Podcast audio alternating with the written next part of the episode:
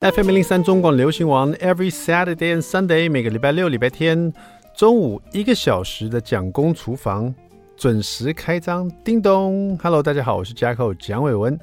今天是二零二三年四月九号，今天是个礼拜天，It's a Sunday。马上进入我们的蒋公周记。前一阵子那个追完《黑暗荣耀》以后呢，突然之间就空窗期了一阵子。然后有一次，就是好好久以来都是在看这个韩剧啊，然后突然之间就觉得好像都没什么美剧可以看。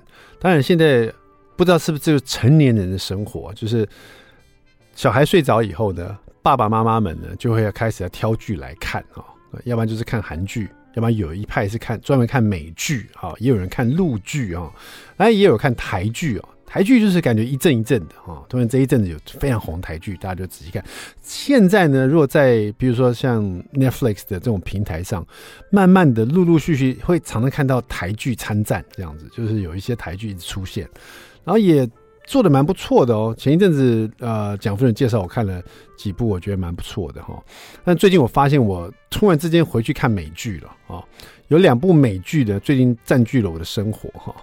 那么第一部是一个改编电玩的一个美剧，叫做《The Last of Us》最后生还者哈。这部美剧呢，其实期待了很久，因为这一款游戏是从 PS 三到 PS Four 到 PS Five 啊，一直都呃都有都有着哈。那最后生还者它是一款电玩游戏。啊，有第一代跟第二代哈，讲述的是在世界末日以后哈，那这个世界怎么会末日呢？就是因为有所谓的真菌啊。真菌清洗的人类的脑袋，让人类变成一种类似丧尸一样的一种生物哦。然后，因为真菌它跟病毒是不一样的，真菌是没有解药的，没有所谓的疫苗的哈。那这个故事也蛮有创意的，因为大家其实现在都看过了很多的丧尸片哈，大部分丧尸都是可能呃是病毒感染的啊，甚至可能是一种生生化生化的武器哈。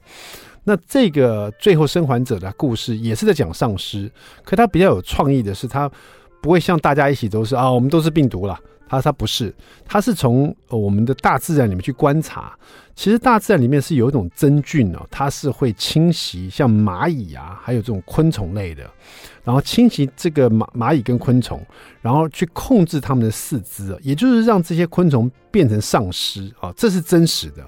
如果你去看。呃，真菌侵袭昆虫，你去打这种 keyword，你就可以看到，事实上是有的。这种真菌侵袭的昆虫以后，让它变成它的饲主啊，然后控制它的四肢，让它去爬到某些地方，比如说一个植物的高点，可以让这个真菌呢接接受到阳光，还有一些水分，然后呢，让这个昆虫最后就死在那个地方。最后呢，昆虫的这个身体就变成这个真菌的养分啊。可是，在这个昆虫死之前呢，它有一段时间是被这个真菌控制它的行动的。甚至控制他的所谓的思想，就是说他要去哪里都是这个真菌告诉他，是不是听起来有点可可怕，就有点像丧尸一样哈？但是这个故事它的创意就在于说，这种真菌其实它只能在昆虫身体里生存，是因为我们人体呢，当然第一个比较复杂，第二个人体的体温是比较高的啊，真菌没有办法在这种高温之下生存。那这个最后生还者呢，他就说，世界不是全球在暖化嘛？那有很多东西都会有产生，不管是进化也好，或变化也好，哈，也许真菌有一天呢，因为世界的暖化，或者是某种原因呢，真菌也可以忍受高温。那在这种情况之下，真菌就可能会侵犯我们人体，就像真菌去控制昆虫一样，也有也有一天可能会控制我们人，让我们变成丧尸。那这个就是他的故事一个架构啦。但他故事为什么那么？从电玩开始，为什么那么受欢迎呢？它可以算是拿遍了所有的这个电玩奖的一款电玩哈，所有的大奖都被他拿到了。然后呢，而且呢，卖了非常多套，呃，全球非常红的一款游戏叫《最后生还者》。然后它里面讲的是一个爸爸，呃，怎么样在这个世界末日的这个故事里面，我不想讲太多，免得大就就 spoil 这个整个戏了哈。反正就讲一个。一个父亲如何在这个世界末日之下呢，去让一个小女生哈，一个少一个小女生，这个小女生是有免疫的这个体质的，她不怕真菌哈。如果去护送她横跨半个美国，然后去想办法保护他的一个故事哈。但是讲起来简单，但是是在讲有关亲情、有关救赎、有关这个呃怎么人人在世界末日一样各种的面向啊。呃，游戏就本身就做得很好了。那他把改编成电电视剧哦，当时其实受到很多大家的质疑，因为史上没有一款游戏改成电视剧好看的。之前有一个呼声非常高的，就是猎呃猎魔士哈，还找了这个演超人的这个帅哥来演。其实猎魔士第一季就拍得非常好，猎魔士也是一款世界卖得非常畅销的游戏啊，电玩游戏。其实现在都这样子，你看电影啊、电视剧啊，他们现在都走这个流量密码，就是说你这个剧本只要有流量，他就把它拍成电视的作品或者电影的作品。你看，这个所有的电影都变成漫威的世界了，有没有？所以以前很少看到这么多的超级英雄片，现在超级英雄片已经是常规了，就是超级英雄片一部接着一部拍嘛。为什么？因为他有他的群众嘛。就像我们台湾一定会，如果说你拍，譬如说那个素还真，譬如说霹雳布袋戏，他就是已经有一群在收看的人，他已经有流量了，好，所以说至少这个投资是不会。想象起来不会太亏本的哈，所以现在好莱坞呢，他已经把超级英雄拍到不知道怎么拍了，就大家都已经拍遍了哈，这个宇宙已经越来越大了，但是他们又想把头脑筋动到说电玩上面，因为什么？因为电玩有流量，因为电玩你看它全球卖给这么多玩家，已经有玩家已经认可这个电玩了，所以你只要把它改编成电视剧拍得好，改编成电影拍得好，一定会大受欢迎的。但是这从来都没有发生过，就像我说上一次那个《猎魔士》啊，非常畅销一个电玩，也是拍的第一季拍得很好，第二季就不行了，被人家唾弃，没有人再收看了，整个连男主角都不演了。所以说，这个所谓的电玩魔咒一直没有被打，没有被这个破解过。直到了这一部《最后生还者》，找了这个当红的男主角跟呃之前拍《冰与火之歌》里面的其中一个角色跟另外一个女生来演这部戏啊，《最后生还者》。拍出来以后呢，跌破大家眼镜，拍得非常好，而且以戏剧来看，就算没有玩过电玩，也是一部非常值得追、非常好看的一部剧。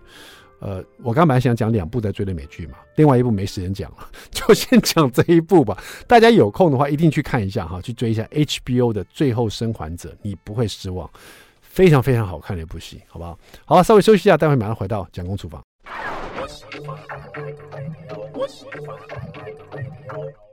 FM 零三中广流行网蒋公厨房，我们回来了。是的，今天我们的美食冷知识呢，算是英文题，因为好，我们来问一下哈，这个 apple 呢是苹果，大家应该知道哈；pineapple 是凤梨，大家应该也知道。那请问 wax apple 啊，wax 是蜡的意思，请问蜡苹果 wax apple 是什么水果？大家可以运用一下想象力哈。选择题啊，A wax apple 是莲雾，B wax apple 是杨桃，C wax apple 是释迦啊？你觉得 apple 是苹果，pineapple 是凤梨，wax apple 是什么水果？哈，稍微想一下，现在马上进入我们的。蒋公来说菜。现在我们春天进入夏天的季节，有时候就是非常的闷热，想吃一点清爽的料理。今天就来做一道冲绳风炒面线，收录在我们的 Masa 老师的四季幸福餐桌上面。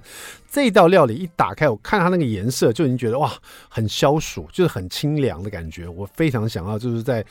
很热的天气里面来炒一道这个料理来做哈，而且看起来就很好吃，又是用这个比较降火气的三苦瓜哈。现在这个传统市场三苦瓜应该很比较容易买到吧哈。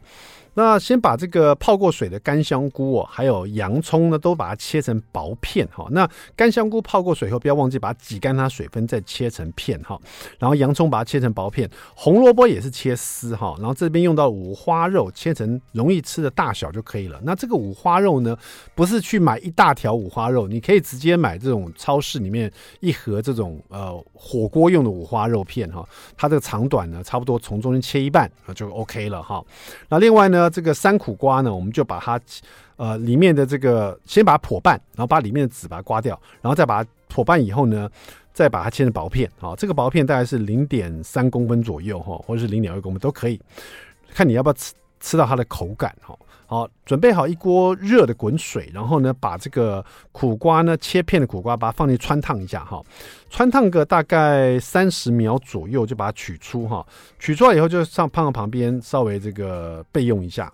然后呢，这个滚水呢，我们继续把这个面线把它放到里面，稍微把它煮到，比如说这个面线上面写说要煮呃一分钟好了，你就是大概。呃，五十秒把它捞起来，这样子，先把它煮到软，这样子哈。那煮好以后，先拿出来，就像我们煮意大利面一样，拿出来以后，你就淋点橄榄油。那这边呢，我们就把它淋一点这个，不管是你喜欢用，比如苦瓜呃苦茶油啦，或者橄榄油都可以，就就是淋点油脂或香油都可以哈。淋点油脂在这个煮煮汆烫完煮完这个面线拿起来，然后呢泡点冷水，然后再把它沥干，然后。搅拌一点油在里面，然后备用。然后平底锅里面，这时候呢，我们再把它加点油，然后开中火。锅子热了以后呢，这个油也热了，我们就把打散的蛋液啊，大概一颗蛋的蛋液打散以后，把它倒进去，把它把它煎成一个类似蛋皮哈，但是不是平平的蛋皮，是你把它煎成蛋皮的时候，你一直往中间呃，一直往中间叠哈，让它变得有点厚厚的感觉，变得有一点像。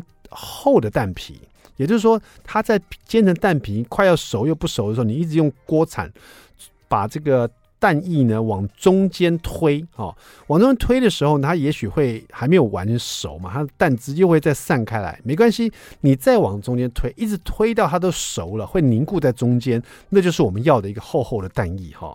这时候呢，把这个厚蛋也拿出来，锅子里面就蛋香了嘛。然后如果还有需要点油，再补一点油进去，啊、呃，再把香菇片、洋葱丝、红萝卜丝一起炒到这个洋葱成为半透明呃的颜色哈，然后呢，可以闻到这个洋葱的味道，还有这个让这个香菇去吸收这个味道，而且我们香菇已经挤干了水分，在这边香菇会炒得非常香哈，而且锅子里面还又是刚刚煎的蛋香哦，这些香气呢，洋葱的香气啊，蛋香都会被这个干香菇吸收哈。然后这时候，我们就把这些食材推到旁边，锅子还是热的时候，把五花肉片呢放进来，煎出它的猪油来，哈，就不要去炒它，把五花肉一面煎到上色，然后猪油也把它煎出来。这时候撒一点盐跟黑胡椒，哈，让五花肉至少有一面是炒煎到金黄色，哈。最后呢，我们就把这个面线，我们刚刚面线不是煮到它那个包装上时间再少一点点吗？捞出来泡了冷水，冷却以后来淋一点油，让它不要。粘在一起，这时候把这个面线倒进来，然后跟所有的食材一起拌在一起，然后不要忘记这个锅子里面很香的蛋香、洋葱香，还有刚刚的猪油的香哦，都在这里面。把它拌拌匀了以后呢，加点清酒，加点味淋，加点酱油，加点盐，再加点香油调整味道。最后呢，再把刚刚的厚厚的炒蛋把它倒进来，用锅铲把它切到有点细细的、碎碎的这样子，然后再把呃穿烫过的。这个三苦瓜一起倒进来，再拌炒一下哈，最后就可以盛盘，然后撒一点柴鱼片，你这一道冲绳风的炒面线就完成了。前前后后大概花个二十分钟啊，很快的时间，那你不要在厨房里面待太多时间哈。好了，今天我们的美食冷知识呢，到底 wax apple 是什么水果呢？这个蜡苹果哈，蜡苹果不是杨桃，不是释迦。蜡苹果就是莲雾哈，莲雾呢属于常绿的大乔木，我们吃的是它的浆果哈，外观是倒圆锥形啊，果皮的颜色有粉红、有暗红、有白色，还有淡绿色的哈。那莲雾外表呢有点像蜡一样的光泽，所以说这个外国人呢看到就觉得它叫做 wax apple 是蜡苹果哈。其实呢现在有莲雾还有什么？因为它的那个。有颜色变得很黑嘛，变很甜嘛，所以我们台湾还有子弹莲雾，还有黑金刚莲雾，还有什么黑珍珠莲雾、黑钻石莲雾，所以只叫这个 wax apple，只叫这个辣苹果，感觉就没那么好吃嘛，应该这样黑金刚一下，好不好？好了，稍微休息一下，待会马上回到我们的蒋公厨房。I like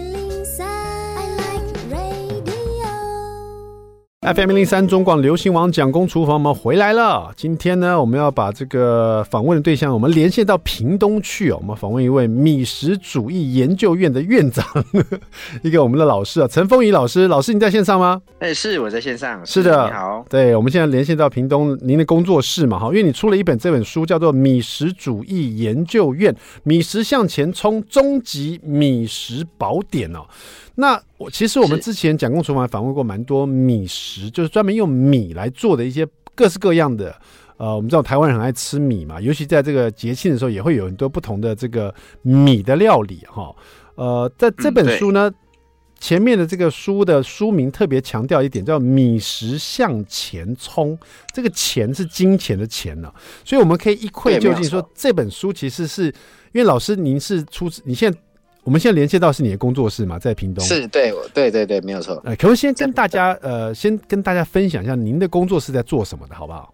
啊，呃，我的工作室它就是一个呃，就是属于一个比较个人手做的工作室。嗯，那其实我们贩售的东西啊，呃，我们自己在做生意，呃，做的东西品相非常的多。嗯，就是有调理包，然后有呃各式各样的烘焙产品，然后、嗯、呃有应景的产品、年节的产品这样子。嗯、可不可以举一两一举例一下所谓的年节产品是什么东西，让我们大家可以、哦、有一个画面。好，那年节产品主要就是过年，譬如说有糖果嘛，有牛轧糖，嗯，哦，有一些软糖，那呃有拜拜用的发糕、年糕、萝卜糕，然后有拜拜蛋糕，嗯、然后有一些呃譬如说人家拜拜要用的猪肉是三生的，有炸的红烧肉，嗯、也有。自己腌好的这个咸猪肉这样子，嗯，好，是过年。那再来的话，可能清明节会有香肠啊，然后再来平常会有调理包，像端午节，端午节我们没有做粽子啊，可是就是会有一些呃，譬如说呃卤卤好的卤肉，就是人家包粽子不是要卤肉，要包卤肉嘛，那个卤肉有没有做调理包？好，然后再来就是中秋节嘛，就是月饼嘛。哎呀、啊，那就是一年四季冬至汤圆，就是一年四季所有大节日要用的产品，我们家都有。都有对，所以我特别问一下，因为这样就听得出来，老师的呃工作室其实是实战经验非常丰富，是站在最前线的哈。就是说什么样都会做的，而且真的做得出来的。所以这个米食主义研究院这本书呢，特别提到说米食向前冲，是因为这本书里面所介绍的各式各样米食的产品，可能有些也是跟节庆有关的，都是。都是可以做得出来的，而且它做出来是比较像我们外面就是真正在买卖在做的哈，就是说商家在卖的这种。并不是可能我们一般一些料理爱好者啦，可能自己在家里做比较家家常的味道，嗯、可是跟这本书是不一样。这本书做的就是不是家常的味道，是真的是外面吃到商家的味道这样子，是？啊、哦，对对对，没有错。哦、因为呃，会是向前冲的话是这样子，就是说我们这一本书啊，如果你把它融会贯通之后，把它拿去量产，它是真的可以拿去卖钱的配方。嗯，了解了解。嗯、对，而且它一些。这本书里里面的所有的这个米食的产品，它的分解图特别的详细哦，可能就是希望说，呃，如果想要做生意人在操作这些料理的时候，可以真的清楚的看到，要到底要炒到什么程度啊，这个颜色是长什么样子哈，要需要多少时间，要呃怎么样翻炒它，要怎么去煨它，怎么样加汤，这样写的非常的清楚，而且它的比例配方都写的非常的详细啊。另外。这本书很令我觉得很惊讶，是像这种特别提到米食向前冲，就是大家买回去不只是可以在家里做给家人吃，也可以拿来做生意的一个基本的一个葵花宝典的一本书哦。对，它前面我发现老师你前面撰写了很多有关米食的一些知识啊，还有在使用米食的时候想要必须要了解的一些事情，这这个我觉得蛮蛮特别的哈、哦。嗯嗯嗯嗯嗯，老师，你前面提到一个，呃，有关于这个在使用米食之前要了解，譬如说梅纳反应啊、焦糖化反应啊、糊化的反应啊，还有老化的反应呢、啊。对、呃，可不可以聊一下这个前面为什么特别提到这这个这个这边的这样的介绍呢？哦，因为啊，嗯，其实像梅纳反应跟焦糖化反应，这个大家通常如果说你有去学烘焙的话，其实大家都会听到。嗯，那大家主要都会说哦，有这个反应，可是他们嗯并不知道说，事实上这个反应呢、啊，它是怎么样去形成它的反应的机制是什么？对，嗯、那要怎么做可以加快它的反应？那怎么做要减少它的反应？并不是说每一个料每一道料理都需要梅纳反应。当然，梅纳反应主要产出会有两个，第一个会有风味，第二个就是颜色。嗯、那最著名的就是卤味，对不对？卤味它它需要有颜色，要有那个香气，它就是要有这个梅纳的反应。那我们烤蛋糕啊，烤面包，我们最表面的那一层焦焦黄黄的金黄色的那个色泽，也是来自于梅纳反应。嗯，好，那那像这个梅纳反应，其实我们这本书呃，就是介绍出来说，这个反应其实不只是只有应用在这一本书，其实你在整个食品加工的过程中都会用到这一个反应。那像我们煮果酱啊，我们煮果酱，如果我们就不希望它的。梅那反应会跑出来，因为我们是需要，譬如说我们煮凤梨果酱，我们当然是希望煮出来的凤梨果酱是黄橙橙的嘛。是。可是你一旦跑过梅那反应之后，它可能就会变成深褐色。哦。那那那这时候我们反而要去抑制它的梅那反应。是。对，所以我们呃这一本书就是会会详细的介绍这一个机制，就是初步让你去认识它这样子。哎，刚刚老师讲了一点重要，因为刚刚老师一开始讲的，可能大家听了有点模糊哦，但是。只要提到实际操作，比如说我们要做果酱的时候，希望它不要有梅纳反应，它不要颜色这么深的话，你反而要抑制它。那这本书就会特别提到说，你怎么抑制这个反应？要不然，要不然你可能一开始不了解，哎、呃，我果酱颜色太深了，可能你讲半天，可是事实上你是要去抑制一个反应，你才会出现你想要的成果这样子。对对对对，对，这本书很特别。比如说，或者另外一点，这本书提到说梅纳反应呢，他特别问大家一个问题：说配方中如果有米酒跟酱油。那请问应该是先下米酒，还是先下酱油？在我们做任何料理的时候，可能大家就有疑惑：这个米酒跟要不要一起加？还是有时候也看不清楚，老师就先加什么？可是事实上，这本书有提到说，应该先下酱油，是不是，老师？对，是先下酱油，因为啊，梅纳反应我们在书里面有提到，它的水分，当它水分越少的时候，它的作用是最明显的。嗯，也就是说，当你整体的水分是最少的时候，呃，你如果下了这个酱油，就会是有所谓的这个锅气。嗯，人家说炒饭要有这个锅气，那为什么？你看很多人家做快炒哦，人家的蚝油跟酱油为什么要沿着锅边下？嗯，因为锅边的温度最高。是，那它温度越高的话，代表它水分越低。嗯，那哎，温度越高，水分越低，梅纳反应作用越快，所以香气呢，相对来讲的话，它的香气跟它的色泽会是达到一个呃最巅峰、反应最完整的一个状态。嗯，所以我们为什么会先下酱油？因为你先下米酒的话，第一个它的水分整体就是拉高了，那你水分拉高的时候，你的梅纳反应就没有那么快。嗯，那我们把整个食品的呃烹煮的这个步骤拉开来看的话，炸、煎、烤、煮。蒸对不对？嗯，你看哦，炸炸最香，炸你可能炸一个什么东西，你隔一条街两条街都还闻得到。是哦，那煎煎的话也香味也蛮明显的。烤，那你有没有发现炸煎烤它有一个共同点，就是他们在浓，他们是把再把这个水分给驱赶掉。嗯，没错，因为炸嘛脱水不不溶，对，对，没有错，就是简单来讲就是脱水。那水分越少，香气就会浓度越高。所以炸煎，呃，炸煎烤。好，然后这些它的梅纳反应是最快的，香气是最有的。那后面煮跟蒸，它水分是最多的，所以它是最没有香气的。我们煮鸡哦，鸡汤的味道可能就是在你掀开盖子那一刹那你闻得到而已。嗯，可是隔一条街，它就就好像你已经闻不到那个味道了。嗯，对。那炸鸡排的话，那可能隔一条街还闻得到哦，对不对？那像我们坊间有一个很著名的料理叫佛跳墙，是。那佛跳墙它是一道汤品，可是它所有里面的料竟然都是去炸过的，嗯、就是它的香气，然后把它补足了之后，我们再来煮汤。像排骨酥汤也是用这样的料理手法。欸、所以我说梅纳反应的这一个机制，其实不是只有用在我们的这一本书里面，它其实是用科学的方法去做料理。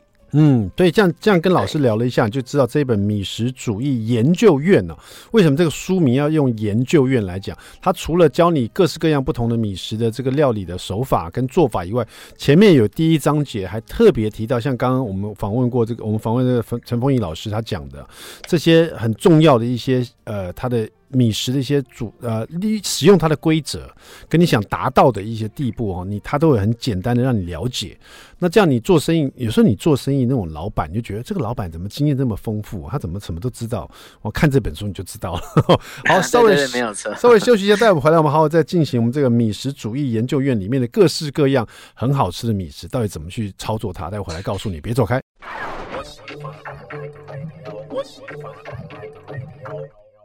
FM 零零三中广流行网蒋公厨房，We're back，我们回来了，我是 Jacko 蒋伟文。今天我们连线到屏东哦，连线给我们的陈丰仪老师，聊的是这一本《米食主义研究院》啊，这本书。老师，你还在线上吗？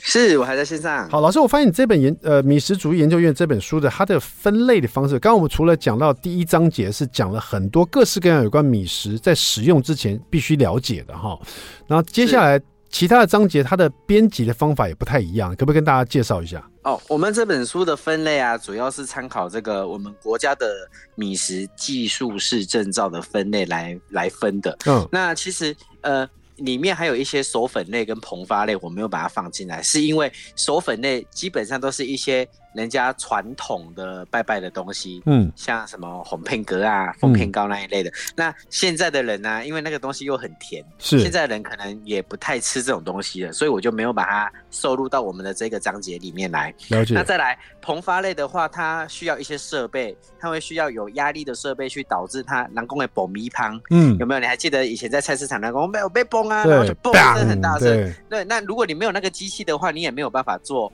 这一这一道料理，所以我们这两个我们就把它拿掉。嗯，那那其他的我们在厨房可以做得出来的，我们通通在这本书都有。了解，就是选更实用的，而且在市场上接受度很高的。然后呢，大家在做的时候，不只是在家常可以做给家人吃，甚至也可以拿来做，也最主要是可以来做生意的哈。对，没有错。好，可是刚刚我在请老师。在请这在这里面选出一道料理跟我们分享，老师特别挑了一个咸鲜肉咸汤圆哦。鲜肉咸汤圆这个老师特别第一个就挑，因为里面其实各式各样的这个米食都有哈。你挑了这一道是为什么呢？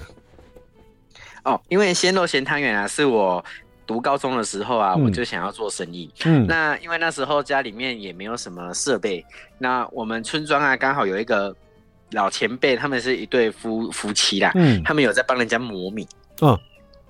就是说，你只要把米买去他们家放，然后他就帮你算重量，然后算工钱，就是看一斤多少钱。那他们就会帮你把米变成里面你可以做汤圆的那个皮。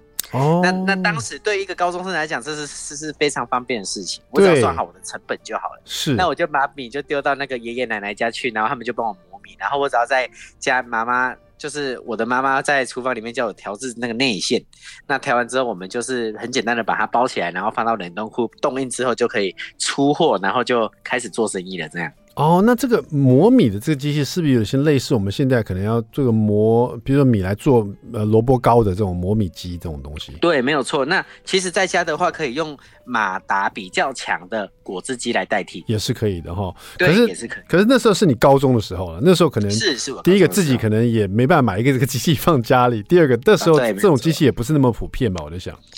哦，对对对对对，而且那时候，呃，其实后来就是已经有现在有糯米粉啦，就是说你不用磨米，我们可以用糯米粉去，没错没错没错，取代这个，对对对对，没错，现在是。因为当时候技术没有那么好嘛，读高中而已，技术能好到哪里？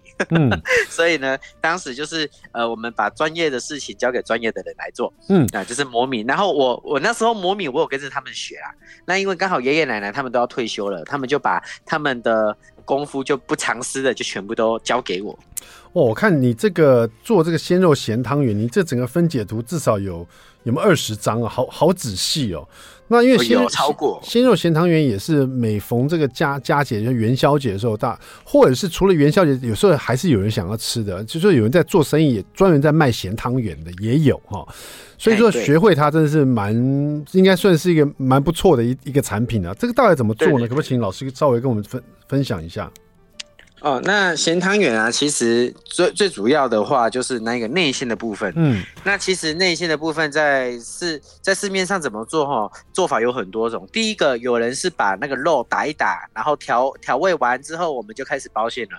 是、哦，那第二个呢？像我们这边客家村庄，那大家都会把全部的肉给炒熟，全部炒熟之后，嗯、然后再把它包进去，这这也是一种方法。嗯、那第三种就是我把它们两个给融合，嗯，就是说我们的料一半把它炒熟，一半是生的，然后把它混合好这样子。哦，炒熟的部分是有香气的，对不对？对，炒熟的部分有香气，可是有缺点，就是说你炒熟你要包它的料是松散的。那松散的比较不好包，这个就是考虑到操作性的问题。了解了解，所以在这边方这方面的分解图为什么这么多？就是希望大家可以更详细的看得到就是了。对。但是我觉得这本书很特别，是在炒这个料的时候，老师特别分解图讲到，比如说你这边热油锅爆香虾米。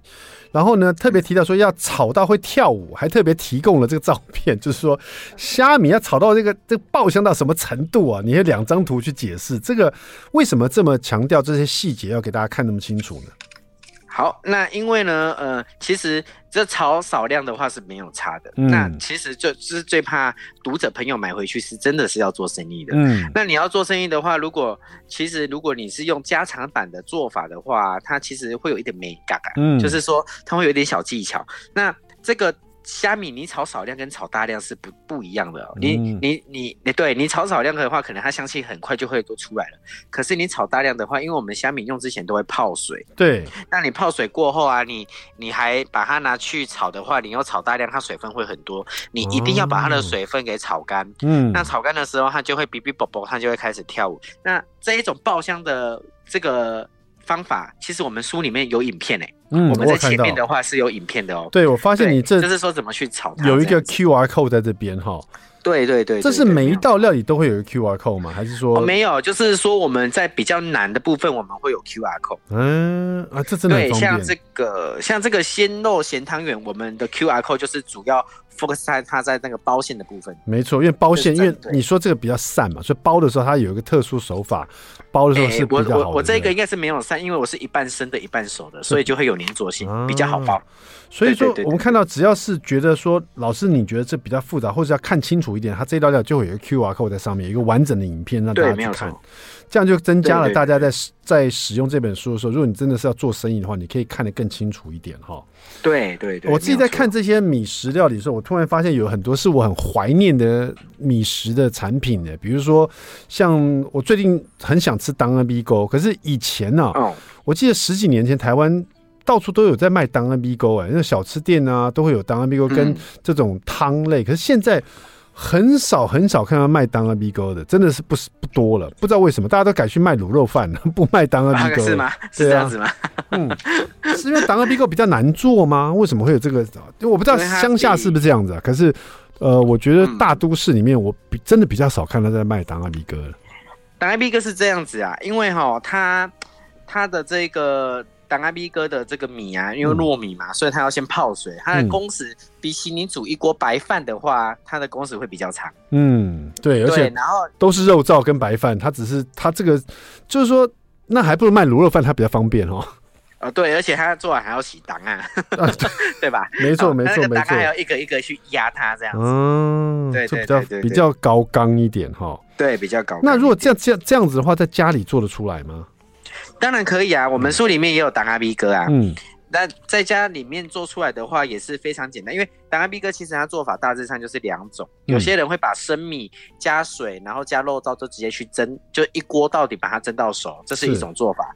那另外一种做法，有人是先把饭煮熟了，然后跟肉燥先稍微拌一拌。嗯，然后再压模型，再回去回蒸，这是也是就是大概是这两种做法最常见。哦，了解了解。其实米食的料理真的是百百种。这这本书里面呢、啊，讲到了大概有几道这种米食的料理。哦，这里面大概有五十来道，哦，五十来，而且每一道都是可以拿来做生意的，所以这本书真的是蛮厉害，怪不得叫米食主义研究院哈。待会回来，最后现在一最后一点时间，我们再请我们的这个神风仪老师，针对这个米食再给大家多一点提点哈。别走开，马上回到蒋公厨房。I like FM 零零三中广流行网蒋公厨房，我们回来了，我是嘉客蒋伟文。今天我们连线到屏东，给我们陈丰仪老师聊的是米食主义研究院。哈，老师你好，嘿，你好，主持人好。对，我们刚刚聊到是像我刚刚讲那个当阿米糕，它是比较米粒型的。大家讲到米食的料理，可能就是像炒饭啊、米粒型，甚至粥品啊。可是刚刚像老师你提到，呃，老师刚刚讲那个咸汤圆，它就比较掉是米浆类的嘛，会不会？米团类的，对，它是浆团浆团类的，嗯。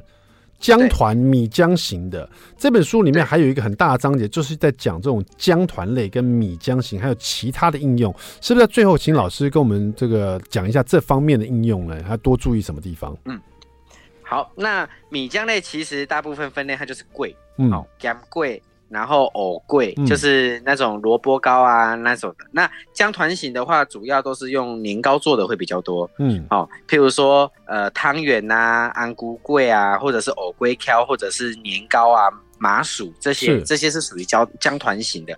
那刚刚主持人提到的其他的应用是，哎、欸，其实有些粿它不是用米做的哦，嗯，它可能是用面粉，可能是用地瓜粉。好、哦，譬如说藕桂，是主持人喜欢吃咸酥鸡吧？你去咸酥鸡摊看到那个长长的紫色的那个藕桂，嗯，是、欸、那个其实竟然是用呃地瓜粉或太白粉做的，它其实完全里面没有米。了解。嗯，对，但是我们我们并不知道，因为我们吃的时候并不知道，可看这本书就会了解，对不对哈？哎，对，没有错，看这本书就会了解。好，那在这本书里面，我觉得最主要就是，呃，老师在这本书让大家可以在家常做，然后也可以拿来做生意。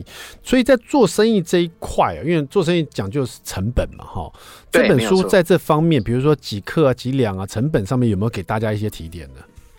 嗯，其实就就是说，因为我们这本书最主要是给家家庭做的，嗯，所以我们分量都比较少。是，那你等被把它放大，等你要量产的时候，其实有些东西可以不用放到那么多，就是我们依照自己实际上自己的成本去考量，嗯，什么东西可以少放一点，对，或者是怎么样之类的，可以调成自己喜欢的味道。那因为做料理有很多种手法，是，那其实没有没有对跟错，哦做料理没有什么对跟错，嗯，就是找一个自己适合。